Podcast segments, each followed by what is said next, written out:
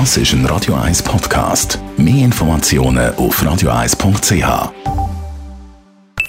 Die Morgenkolumne auf Radio 1 präsentiert vom Grand Casino Baden. Grand Casino Baden.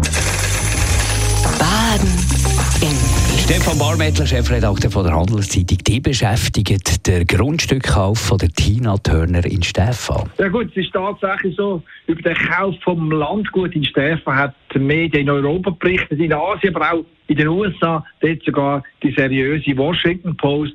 Die Meldung aus Zürich ist aber auch durch Argentinien und Brasilien gerauscht. Und mein Schluss ist klar, es gibt in der Schweiz nur zwei Prominente, die weltweit ausstrahlen.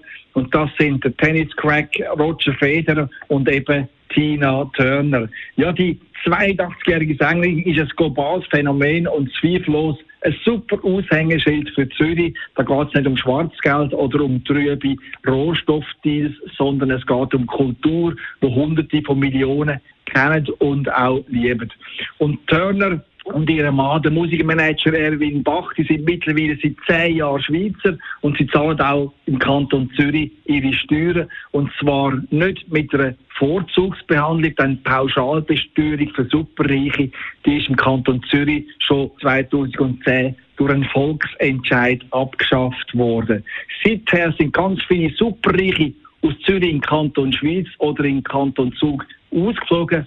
Tina aber die ist geblieben, auch im Gegensatz zum Roger Federer, der einen Teil von seinem Lebensmittelpunkt nach Dubai verschoben hat, und zwar kaum wegen der schönen Tennisplätze im Wüstenstaat im Nahen Osten. Das heißt, Zürich profitiert sehr direkt vom riesigen Vermögen vom Ehepaar Dörner Bach und vom Geldregen von allen ihren Musikrechten, die jedes Jahr in die Kasse fließen. Und ich finde, der Kanton Zürich der macht viel zu wenig aus der Ausstrahlung von seinem Weltstar. Da sind Berner viel schneller gewesen. Die Universität von Bern, die hat der Sängerin letzten November für ihr Lebenswerk deren Doktorwürde überreicht. Der Akt von der Anerkennung, der wäre übrigens auch im Musikkonservatorium von Zürich, immerhin die grösste Musikschule von der Schweiz, ganz gut angestanden. Aber vielleicht machen es Zürcher beim zweiten Anlauf ja besser. Ich bin einfach bei meiner Recherche darauf gestoßen, dass man zu Ehren von der Queen of Rock'n'Roll ein Museum plane, wo das mal steht, weiß ich selber nicht. Ich kann mir aber nicht recht vorstellen, dass das auf ihrem Landgut in Stefan soll sein.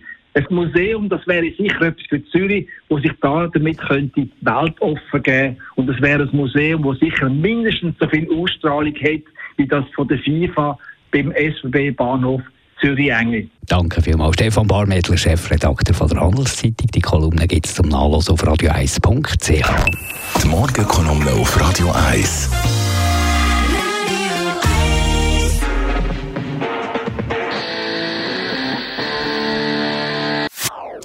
Das ist ein Radio 1 Podcast. Mehr Informationen auf radio1.ch.